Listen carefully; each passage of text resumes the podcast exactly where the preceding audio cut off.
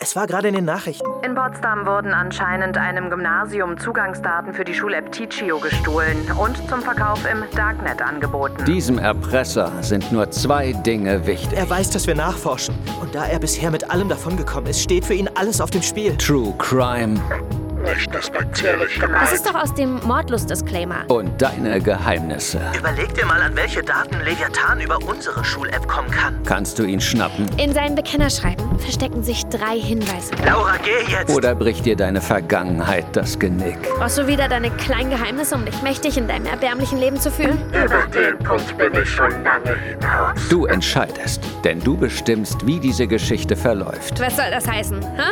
Es wird Zeit, das Unkraut bei der Wurzel zu packen und zu beseitigen. Schreib mich ab. Die neue Staffel. Jetzt überall, wo es Podcasts gibt.